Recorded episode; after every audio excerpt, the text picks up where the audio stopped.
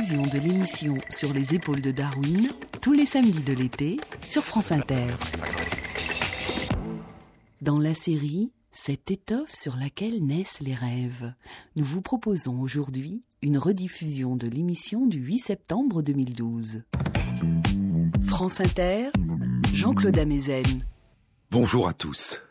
Sur les épaules de Darwin, sur les épaules des géants. Se tenir sur les épaules des géants et voir plus loin, voir dans l'invisible, à travers l'espace et à travers le temps. Tenter de faire surgir, de percevoir, de ressentir les innombrables dimensions de l'étrange splendeur des mondes intérieurs qui émergent en nous et que nous habitons, des mondes d'avant les mots, au plus près de l'émotion, dont le langage nous aurait éloignés et auxquels nous ne cessons de revenir. Tenter de voir en nous, au plus profond de nous, durant nos périodes de sommeil et de rêve, durant cette lente dérive dans l'obscurité de la nuit, quand la conscience semble nous quitter et ressurgir brusquement par intermittence sous la forme énigmatique des hallucinations de nos rêves. Quand nous nous sentons si profondément exister, sans plus vraiment savoir pourtant qui nous sommes. Zhuangzi vivait en Chine, au IVe siècle avant notre ère, à l'époque des royaumes combattants. Il est l'un des fondateurs du taoïsme. Dans le livre de récits philosophiques qui rapporte ses pensées, il est écrit qu'un jour, un jour, Zhuangzi s'endormit. Il fit un rêve. Il rêva qu'il était un papillon qui voltait çà et là dans le jardin, heureux et faisant ce qui lui plaisait.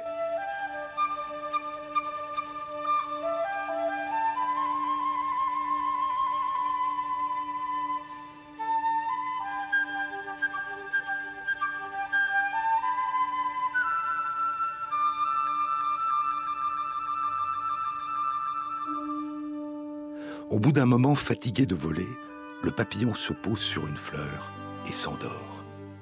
Il fait un rêve. Il rêve qu'il est Zhuangzi.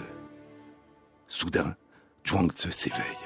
Il sait qu'il est, qu'il existe, sans aucune erreur possible, mais il ne sait pas s'il est le vrai Zhuangzi ou s'il est le Zhuangzi du rêve du papillon.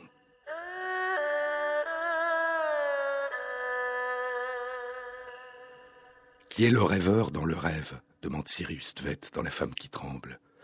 Est-ce le jeu qui marche et parle et court dans la nuit? Est-ce le même jeu que celui de la lumière du jour? Est-ce un autre jeu?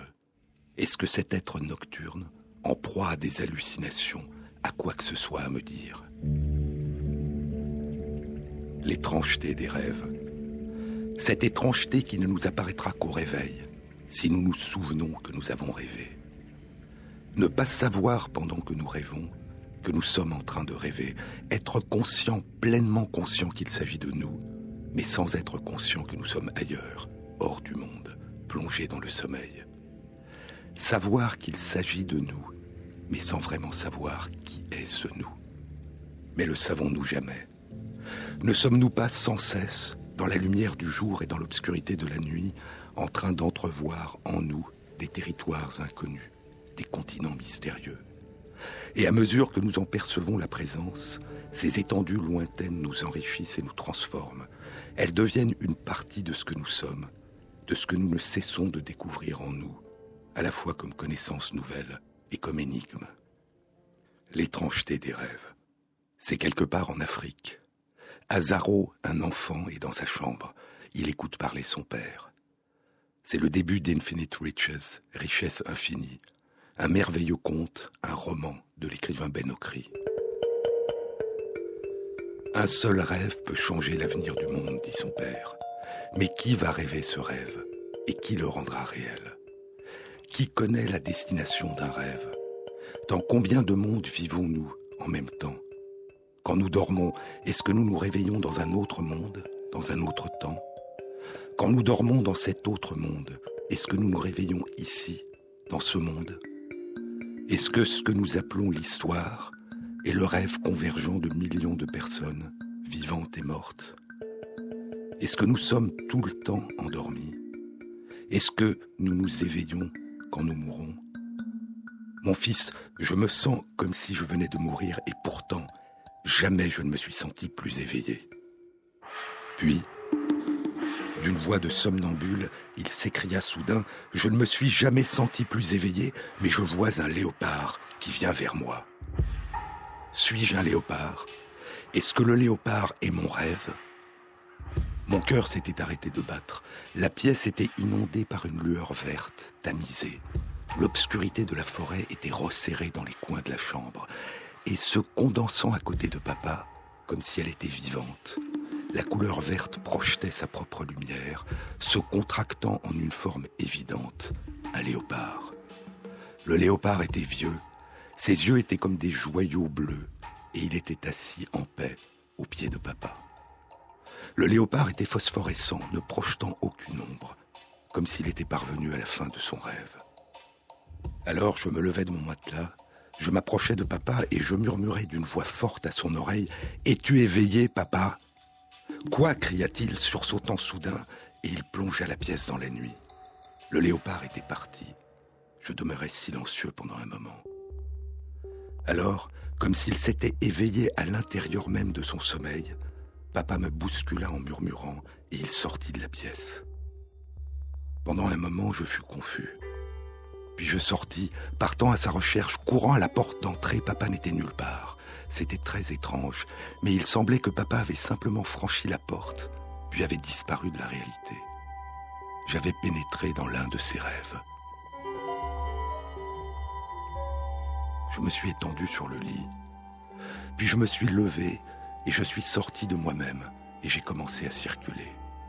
Je circulais à l'intérieur et à l'extérieur des rêves des habitants du village.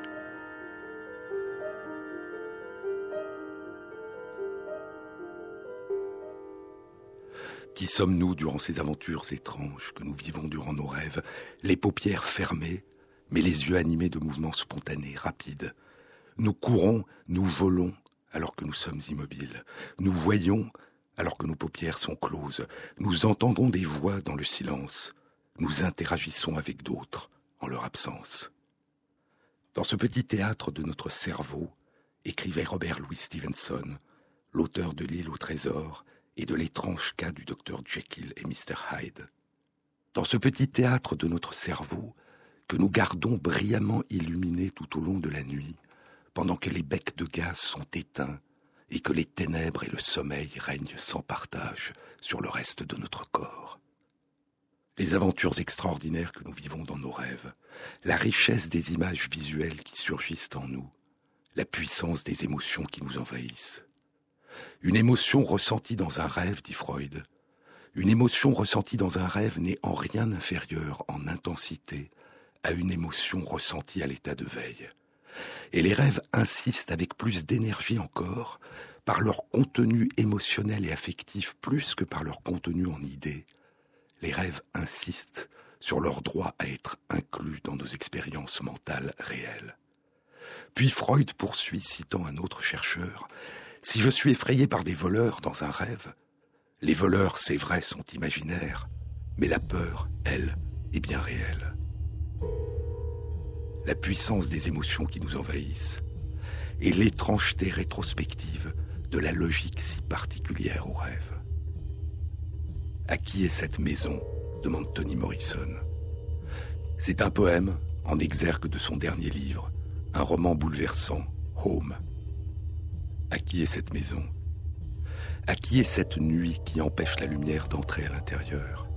Dis, à qui appartient cette maison? Ce n'est pas la mienne. J'ai rêvé d'une autre, plus douce, plus grande, avec une vue sur des lacs traversés par des bateaux peints avec une vue sur des champs larges comme des bras ouverts pour m'accueillir. Cette maison est étrange, ses ombres mentent. Parle, dis-moi, pourquoi est-ce que sa serrure correspond à ma clé Cette étrange incertitude de vivre entre deux mondes, perdu entre deux mondes à la frontière, non pas une frontière qui sépare, mais un lieu de passage un pont entre deux îles, entre deux continents qui se fondent l'un dans l'autre, jusqu'à ne plus pouvoir être distingués avant que le réveil interrompe notre voyage. Combien de vies vivons-nous dans nos rêves? Et dans la lumière du jour, combien de vies vivons-nous à la lumière du jour? Parle maintenant avant qu'il ne soit trop tard, écrit Paul Auster dans son dernier livre, un très beau livre, Winter Journal, journal d'hiver. Parle maintenant avant qu'il ne soit trop tard, et puis espère pouvoir continuer à parler jusqu'à ce qu'il n'y ait plus rien à dire, car le temps commence à manquer après tout. Peut-être est-ce aussi bien que tu mettes de côté tes romans pour l'instant, et que tu tentes d'examiner ce que c'était comme sensation que de vivre à l'intérieur de ce corps depuis le premier jour où tu te souviens avoir été en vie, jusqu'à ce jour-ci. Un catalogue de données sensorielles, ce qu'on pourrait appeler une phénoménologie de la respiration. Winter Journal commence ainsi. Tu penses que cela ne va jamais t'arriver, que cela ne peut pas t'arriver, que tu es la seule personne au monde à qui aucune de ces choses n'arrivera jamais. Et puis, une par une, elles commencent toutes à t'arriver, de la même manière qu'elles arrivent à chacun d'entre nous. Combien de vies vivons-nous dans la lumière du jour? Tes pieds nus sur le sol froid, écrit Paul Auster. Tes pieds nus sur le sol froid pendant que tu grimpes hors de ton lit et marches vers la fenêtre. Tu as six ans. Dehors, la neige tombe et les branches des arbres dans le jardin deviennent blanches. La proximité de ton petit corps au sol, le corps qui t'appartenait, qui était le tien quand tu avais trois ou quatre ans, la si courte distance entre tes pieds et ta tête, et comment les choses que tu ne remarques plus étaient alors une présence et une préoccupation constante pour toi. Le petit monde des fourmis, et les pièces de monnaie perdues, les brindilles tombées par terre, et les capsules dentelées de bouteilles, les pissenlits et les trèfles, mais surtout les fourmis. C'est d'elles que tu te souviens le mieux. Des armées de fourmis, voyageant à l'intérieur et en dehors de leurs collines poudreuses. Combien d'orteils tordus, de doigts écrasés, de coups sur la tête. Combien de faux pas, de glissades et de chutes. Combien de clignements d'yeux Combien d'heures passées une plume à la main à écrire. Combien de baisers donnés et reçus. Tenant tes petits-enfants dans tes bras, tenant ta femme dans tes bras, tes pieds nus sur le sol froid pendant que tu grimpes hors de ton lit et marches vers la fenêtre. Tu as six ans, dehors la neige tombe et les branches des arbres dans le jardin deviennent blanches. Tes pieds nus sur le sol froid alors que tu sors du lit et que tu marches vers la fenêtre. Tu as 64 ans. Dehors, l'air est gris, presque blanc, sans soleil visible. Tu te demandes combien de matins reste-t-il Une porte s'est fermée, une autre porte s'est ouverte. Tu es entré dans l'hiver de ta vie.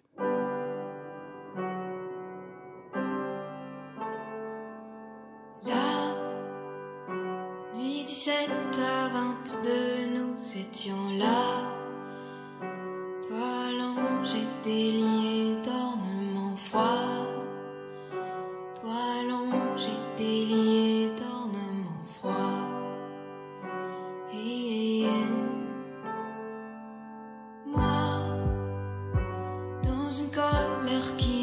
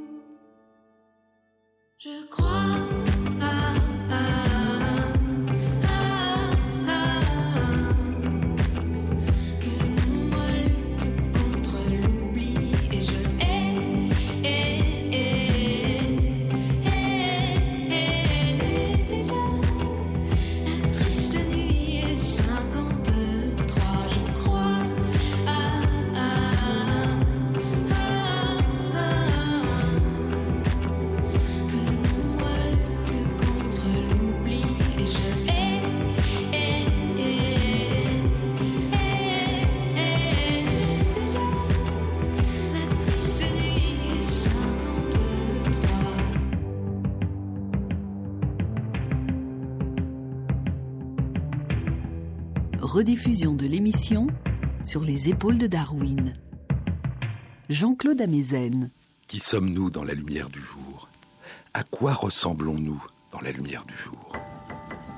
Tu ne peux pas te voir, dit Paul Auster. Tu ne peux pas te voir. Tu sais à quoi tu ressembles à cause des miroirs et des photographies. Mais dehors, dans le monde, pendant que tu te déplaces parmi tes compagnons, les autres êtres humains, qu'ils soient amis ou étrangers, ou qu'ils soient les plus intimement aimés, pendant que tu te déplaces, ton visage t'est invisible. Tu peux voir d'autres parties de toi-même, bras et jambes, mains et pieds, épaules et torses, mais seulement de face, rien de dos, sauf l'arrière de tes jambes, si tu les tournes dans la bonne position. Mais pas ton visage, jamais ton visage. Et à la fin, du moins pour ce qui concerne les autres, ton visage est qui tu es, l'élément essentiel de ton identité. Les passeports ne contiennent pas de photos de mains ni de pieds.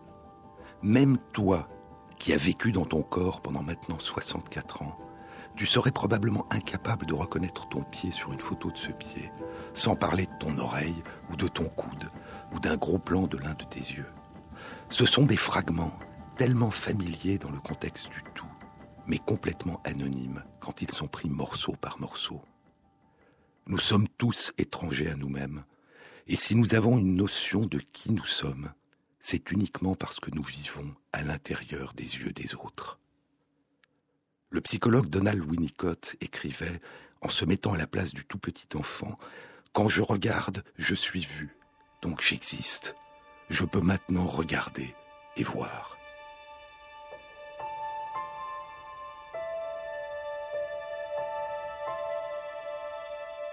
habiter notre corps et vivre dans le regard de celles et de ceux qui nous entourent. Habiter notre corps qui dort, qui rêve, et vivre dans le regard de celles et de ceux qui sont absents.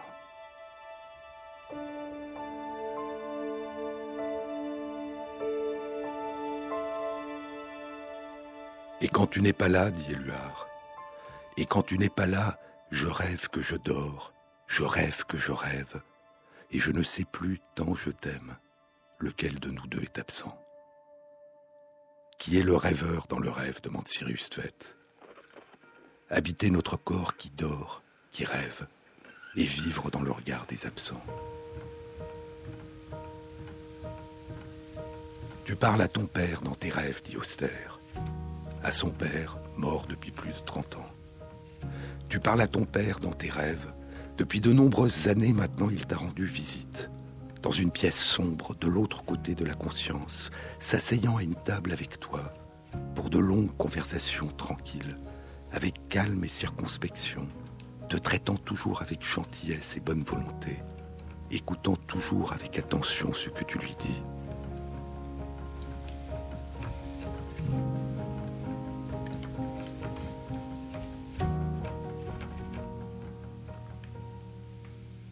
Une fois que le rêve est terminé et que tu t'éveilles, tu ne peux plus te rappeler un seul mot que chacun d'entre vous a prononcé.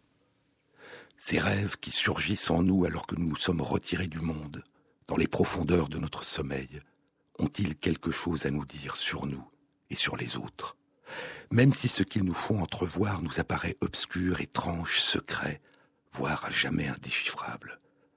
Est-ce que cet être nocturne, en proie à des hallucinations, à quoi que ce soit à me dire, demande Cyrus Tvet. Il se pourrait bien que oui. Mais quoi? Toutes les nuits, dit Pascal Quignard, toutes les nuits, trois ou quatre fois par nuit, un rythme aussi régulier qu'une marée montante nous adresse des images que nous ne comprenons pas. L'existence même des rêves, dit Michel Jouvet, l'un des grands chercheurs en neurosciences sur le sommeil et les rêves, l'existence même des rêves est la plus grande énigme que le cerveau du rêveur propose au cerveau éveillé. Comprendre ce qu'est la conscience onirique, la conscience pendant le rêve, est l'une des dernières frontières des neurosciences. Et il ajoute, une frontière plus lointaine encore, sans doute, que la compréhension de la conscience éveillée.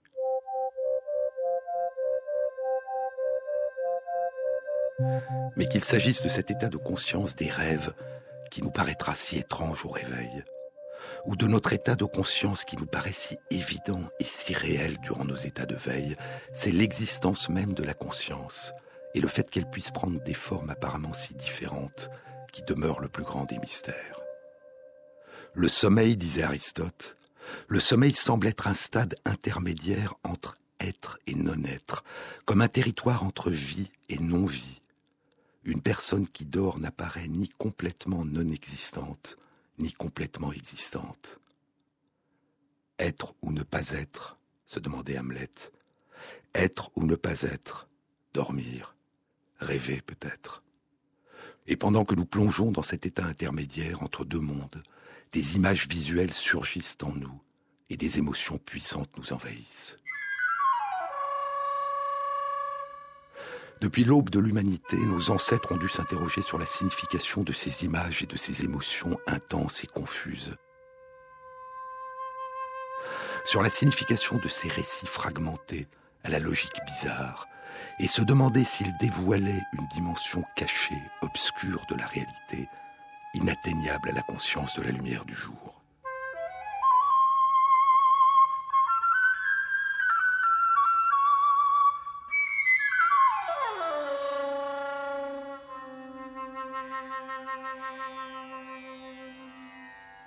Il y a 3000 ans, en Inde, dans la Mandukya, l'un des textes de spiritualité et de philosophie des Upanishads, inspiré du Veda, il est dit que la conscience connaît habituellement trois états qui se succèdent.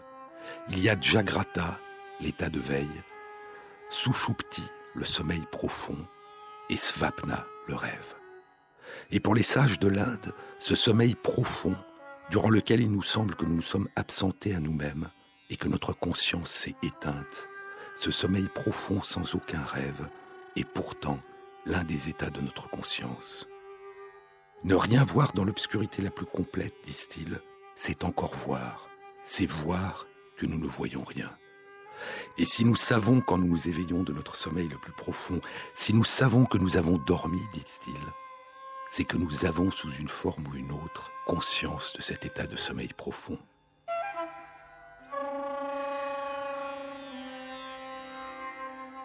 Nous avons conscience à notre réveil que du temps s'est écoulé dans cet état d'apparente absence à nous-mêmes. Alors que ce n'est pas le cas, par exemple, après certaines pertes de connaissances, ou après ce que la médecine moderne appelle des absences, les yeux ouverts, perdus dans le vague, où nous sommes ailleurs et où nous ne réalisons pas, lorsque nous reprenons nos esprits, que du temps s'est écoulé. La Mandukya Upanishad décrit trois états habituels de conscience qui sont ceux que décrivent aujourd'hui la psychologie et les neurosciences modernes. L'état de veille, le sommeil profond, sans rêve, et les rêves. Mais la Mandukya Upanishad nous parle de spiritualité. Et elle décrit aussi un quatrième état de conscience, Turiya, un état ultime qu'il s'agit d'atteindre, un état de conscience au-delà de l'état de veille, du sommeil profond et du rêve, un état de perfection spirituelle qui les transcende. Pour d'autres spiritualités, les rêves traduiraient une capacité de l'âme, de l'esprit, à voyager en dehors du corps. Dans ces cultures, écrit Michel Jouvet dans Le sommeil et le rêve, l'esprit immatériel, infatigable et invisible, peut rester éveillé pendant le sommeil. Il voyage où il veut, dans l'espace et le temps, et délivre au cerveau les images oniriques de son périple, pendant que le corps fatigué est écrasé par le sommeil. Chez les tribus Maasai du Kenya, poursuit Jouvet, il est interdit de réveiller brusquement un dormeur, de peur que son esprit qui vagabonde ne puisse réintégrer le corps.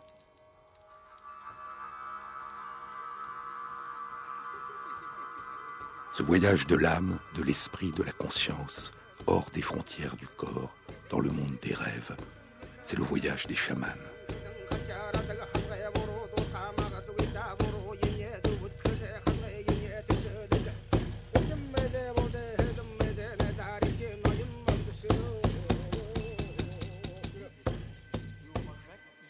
Mot de songe, dit Pascal Quignard, le mot de songe venait du latin somnium, le sommeil, et on ne sait pour quelle raison il dépérit.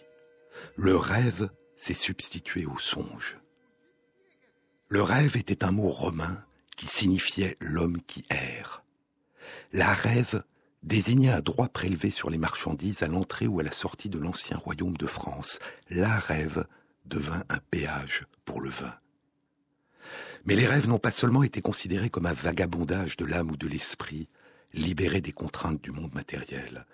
Les rêves ont aussi été considérés comme des messages adressés aux dormeurs par des puissances surnaturelles, divines ou maléfiques, des présages, des rêves prémonitoires, des nouvelles d'un temps encore à venir, des nouvelles du futur, dont le contenu obscur devait être déchiffré par des devins, des prêtres, des prophètes, des sages.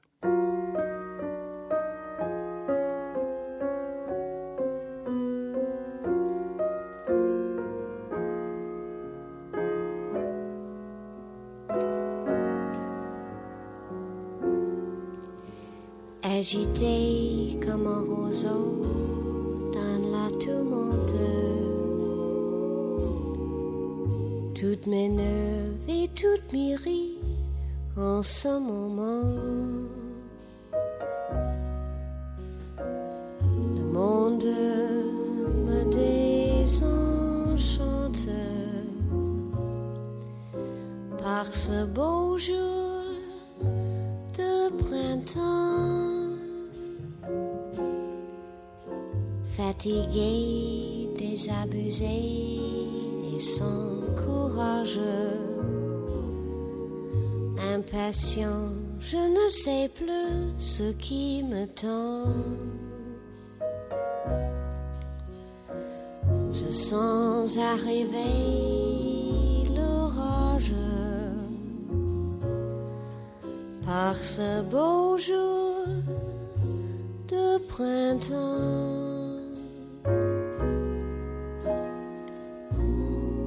Je voudrais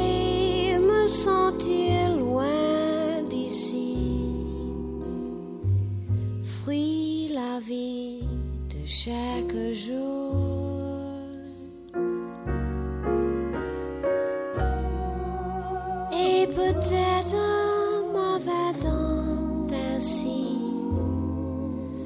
y trouver je l'amour?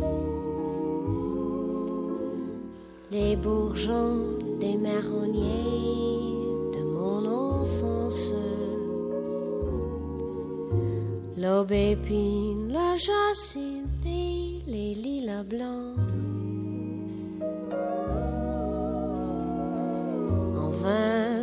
Chante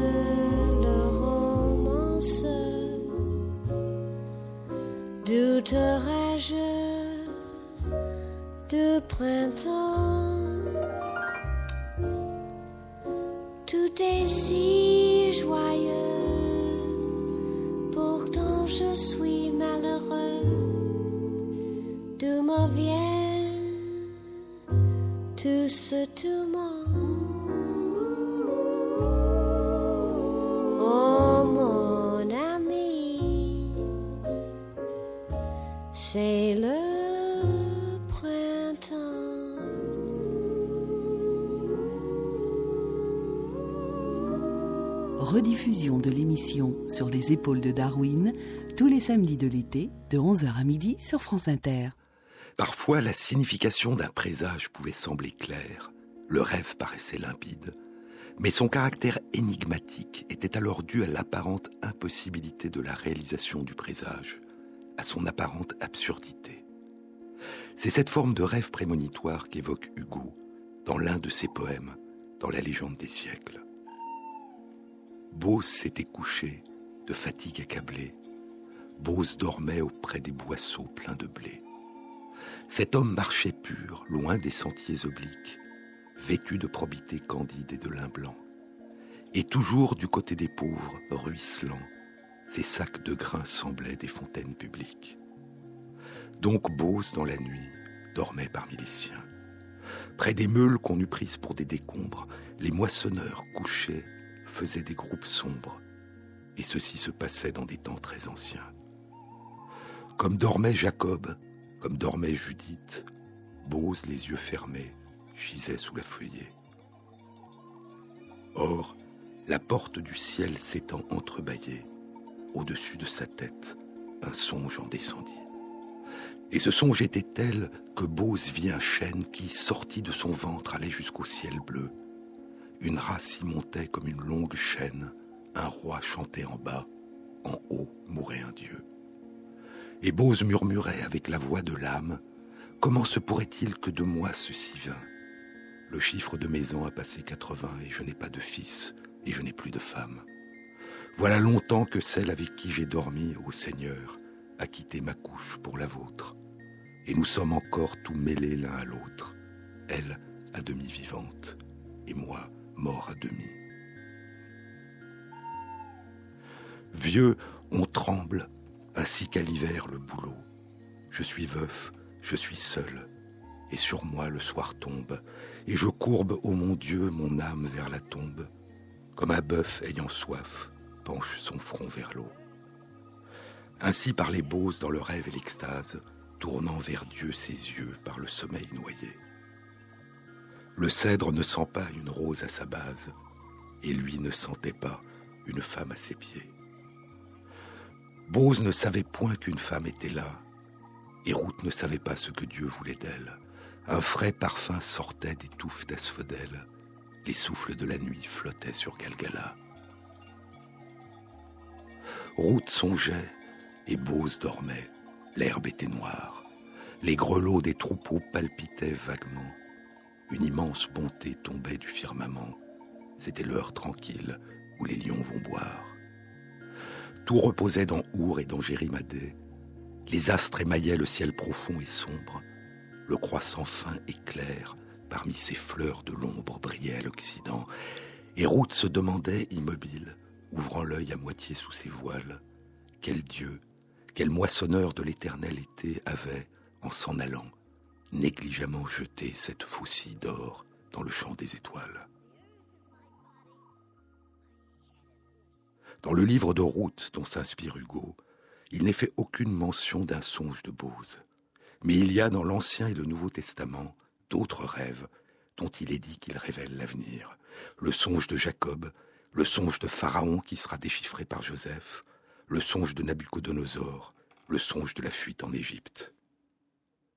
Les présages. Se souvenir de ces rêves, c'était se souvenir de ce qui arrivera demain, se souvenir de ce qui n'avait pas encore eu lieu c'était conserver la mémoire obscure d'une énigme qui révélait l'avenir ou une partie des futurs possibles. Et c'était alors parfois pouvoir changer cet avenir en agissant sur le présent, à condition de pouvoir accéder à l'interprétation de ce message dont le souvenir se présentait sous une forme a priori incompréhensible. Dans la Grèce antique, la divination, la mantiquée, le déchiffrement de l'avenir, la réponse des dieux aux interrogations des mortels, se faisait à partir des songes ou à partir des transes des oracles.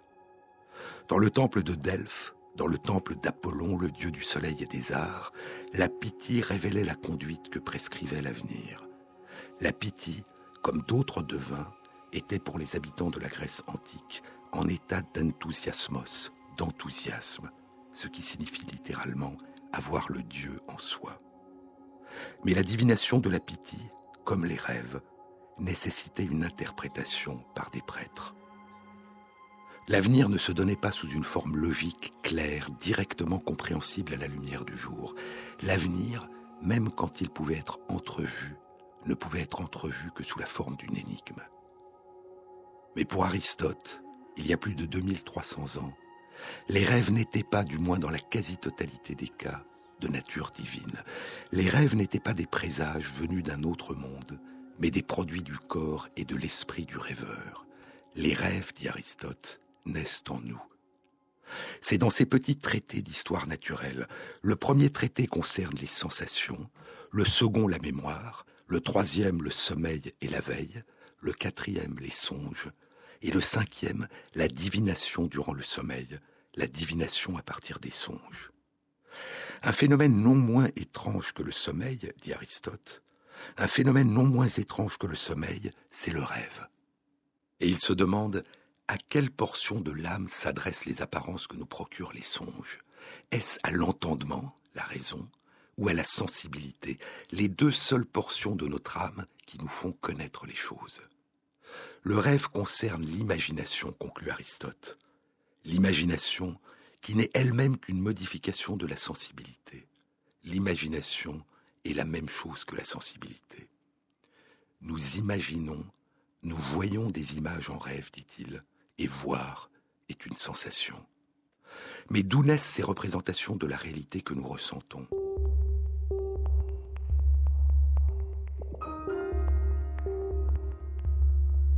Pour Aristote, les sensations ne se produisent pas uniquement dans nos organes sensoriels au moment même où ils les perçoivent.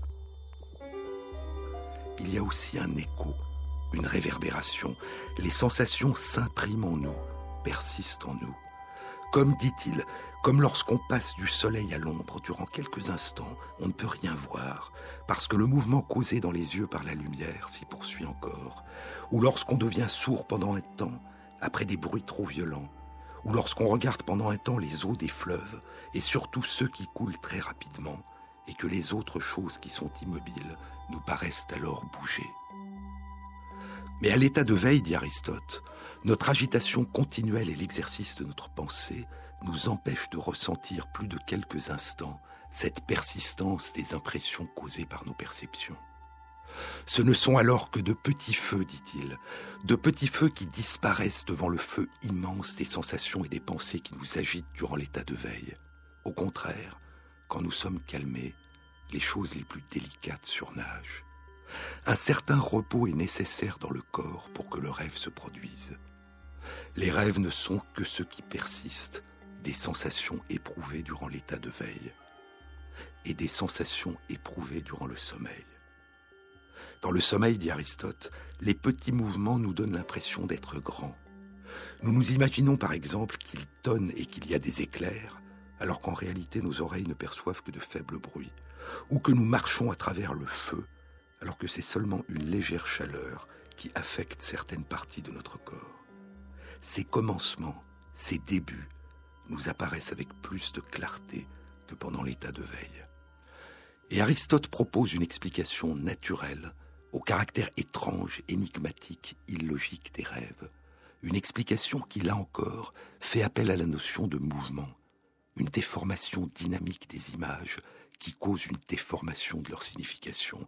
Les images des rêves, écrit-il, les images des rêves sont en fait comparables aux formes qui se reflètent à la surface de l'eau.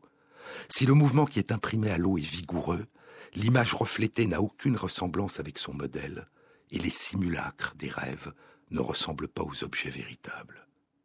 Et interpréter les rêves, dit Aristote, c'est être capable de percevoir distinctement et de réunir les fragments dispersés et déformés en tous sens de ces reflets.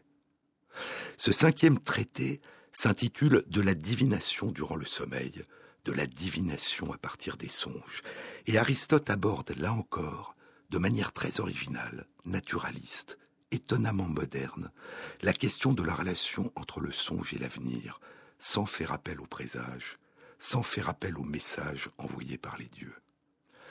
Que beaucoup de songes ne se réalisent pas, écrit-il, cela n'a rien de surprenant, car il en est aussi de même de beaucoup de signes qui surviennent dans le ciel, par exemple les signes annonciateurs de pluie ou de vent.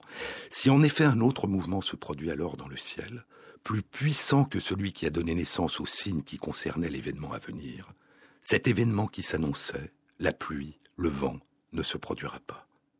D'une manière générale, ce qu'on s'attendait à voir arriver n'est pas toujours ce qui est arrivé. Mais il faut considérer que les commencements qui n'ont été suivis d'aucune réalisation n'en sont pas moins des commencements véritables. Ils constituent des signes naturels de certains événements, même si ces commencements n'ont pas eu de suite.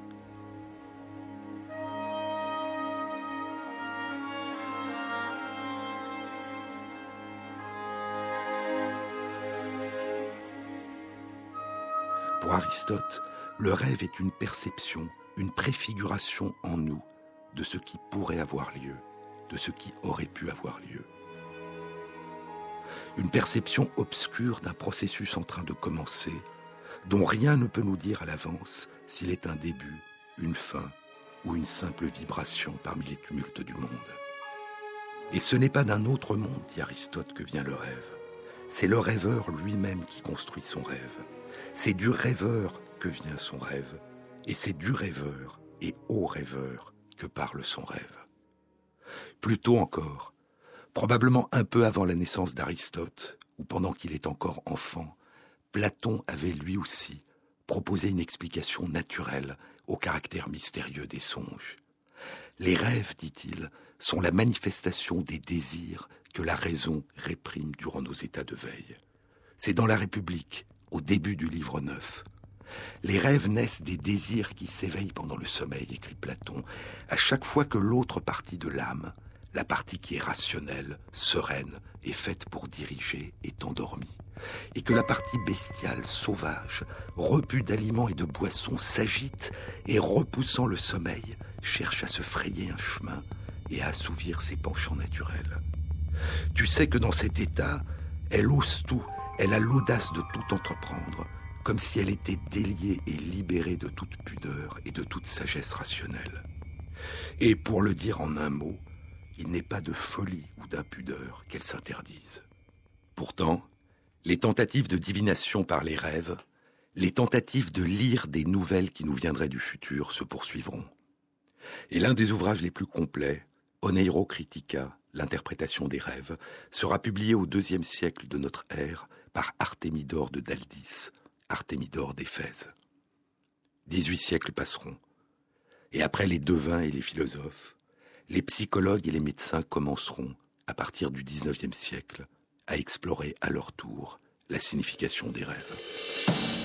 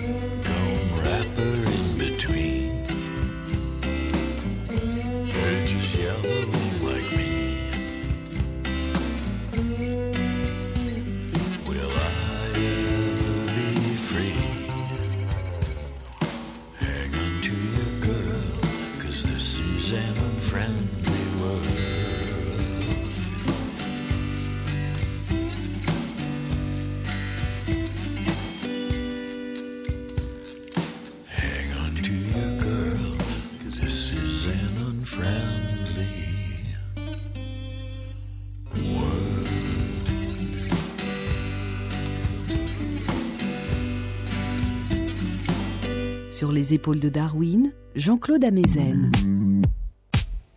Au tournant du XXe siècle, à la fin de l'année 1899, Sigmund Freud publie à l'âge de 44 ans son premier et grand livre sur les rêves. Traumdeutung, l'interprétation du rêve. Un an plus tard, en 1901, il publie un petit livre qui reprend les résumants les éléments essentiels du premier et qu'il intitulera Über den Traum, sur le rêve. Sur le rêve débute par une très brève histoire de l'exploration de la signification des rêves. Dans les temps que l'on peut qualifier de pré-scientifiques, écrit Freud, les hommes n'étaient pas embarrassés quand il s'agissait d'expliquer le rêve. S'ils s'en souvenaient au réveil, ils le prenaient pour un message favorable ou hostile, adressé par les puissances supérieures, démoniaques ou divines. Et Freud n'évoque pas ici les explications naturelles proposées par deux des grands penseurs de la Grèce antique, Platon et Aristote. Puis, poursuit Freud, quand on éclot et prospéré les modes de pensée scientifique, toute cette mythologie pleine de signification s'est convertie en psychologie, et il n'y a plus guère aujourd'hui qu'une infime minorité de personnes cultivées pour douter du fait que le rêve est la production propre du rêveur. Mais depuis que l'on a rejeté l'hypothèse mythologique, poursuit Freud, depuis que l'on a rejeté l'hypothèse mythologique, le rêve est en manque d'explication. Les conditions de son surgissement par rapport à la vie psychique à l'état de veille, les nombreuses bizarreries de son contenu qui heurtent la pensée à l'état de veille, le caractère incongru de ses productions imaginaires et des émotions qui leur sont associées, enfin le caractère évanescent du rêve, la façon dont la pensée à l'état de veille le repousse sur le côté, comme quelque chose d'étranger à elle, et le mutile ou l'efface dans le souvenir.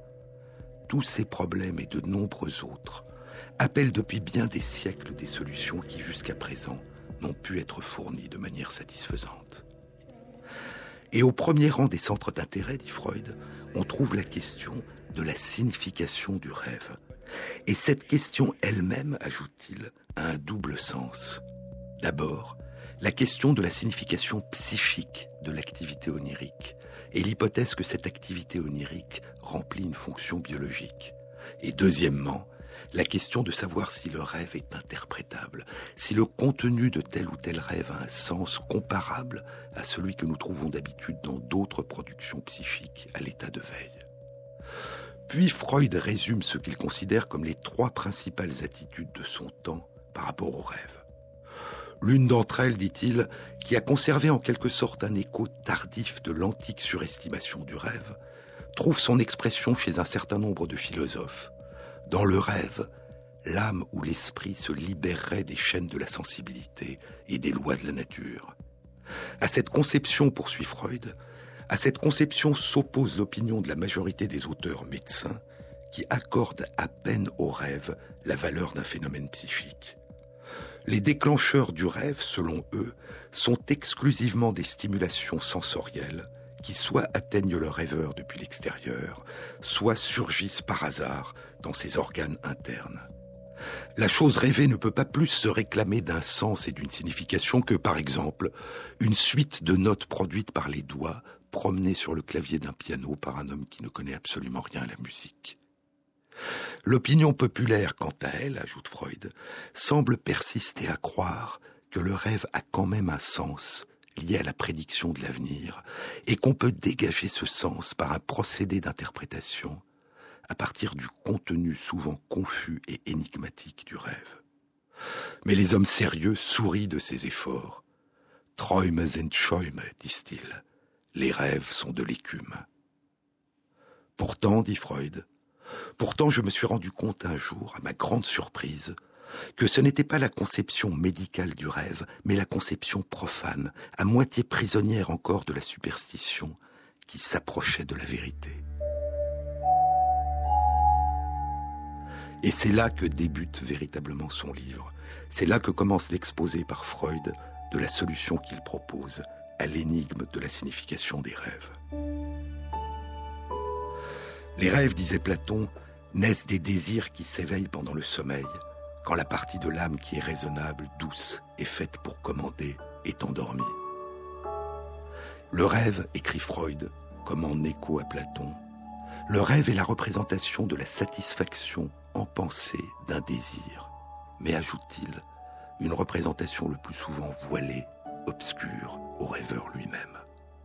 Et il propose comme un écho à Aristote mais sous une forme différente, une explication naturaliste à l'antique croyance d'une relation entre le rêve et le dévoilement de l'avenir.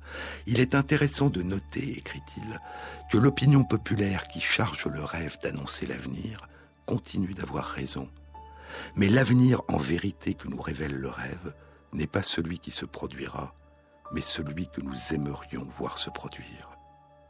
Nos désirs nous parlent du futur, et ils constituent donc, dit Freud, ce lien apparemment étrange entre le rêve et l'avenir. Et parce que c'est du rêveur, propose Freud, comme en écho à Aristote, parce que c'est du rêveur que parle son rêve, c'est au rêveur lui-même, dit-il, que la psychanalyse impose le travail d'interprétation.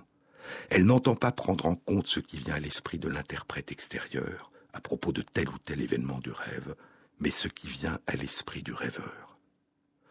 Freud considérera que son travail de déchiffrement de la signification des rêves a joué un rôle fondamental, un rôle fondateur dans son approche de l'inconscient qu'il a nommé la psychanalyse. C'est l'étude des rêves, écrira-t-il. C'est l'étude des rêves plus qu'aucune autre approche qui vous convaincra de la valeur de la psychanalyse et vous formera à sa pratique. Il s'agit, dit-il, de tirer à la surface le contenu inconscient du rêve en détissant ce que le travail du rêve a tissé. Nous sommes de cette étoffe sur laquelle naissent les rêves, dit Shakespeare dans La Tempête. Nous sommes de cette étoffe sur laquelle naissent les rêves, et notre petite vie est entourée de sommeil. Et pour Freud, les rêves ne sont pas seulement des produits étranges du sommeil, ils sont aussi les protecteurs du sommeil, les gardiens du sommeil. De manière étonnante, écrira-t-il, et contrairement aux notions selon lesquelles le sommeil est perturbé par les rêves, nous sommes bien obligés de reconnaître que le rêve est le gardien du sommeil. Quelles sont ces relations nouvelles que propose Freud entre le sommeil et les rêves? Quel est ce travail du rêve dont il parle? Que signifie pour lui ce rôle de gardien du sommeil que rempliraient les rêves? Et que nous disent aujourd'hui les recherches en neurosciences sur les relations entre le sommeil, les rêves, la mémoire, la conscience, l'inconscient et la créativité? C'est ce que nous découvrirons dans une prochaine émission. Cette émission a été réalisée par Christophe Imbert avec Céline Bonhomme à la prise de son et Jean-Baptiste Audibert pour la programmation des chansons. Et merci à Christophe Magère qui intègre sur la page de l'émission les références aux ouvrages dont je vous ai parlé aujourd'hui. Bonne semaine à tous, à samedi prochain.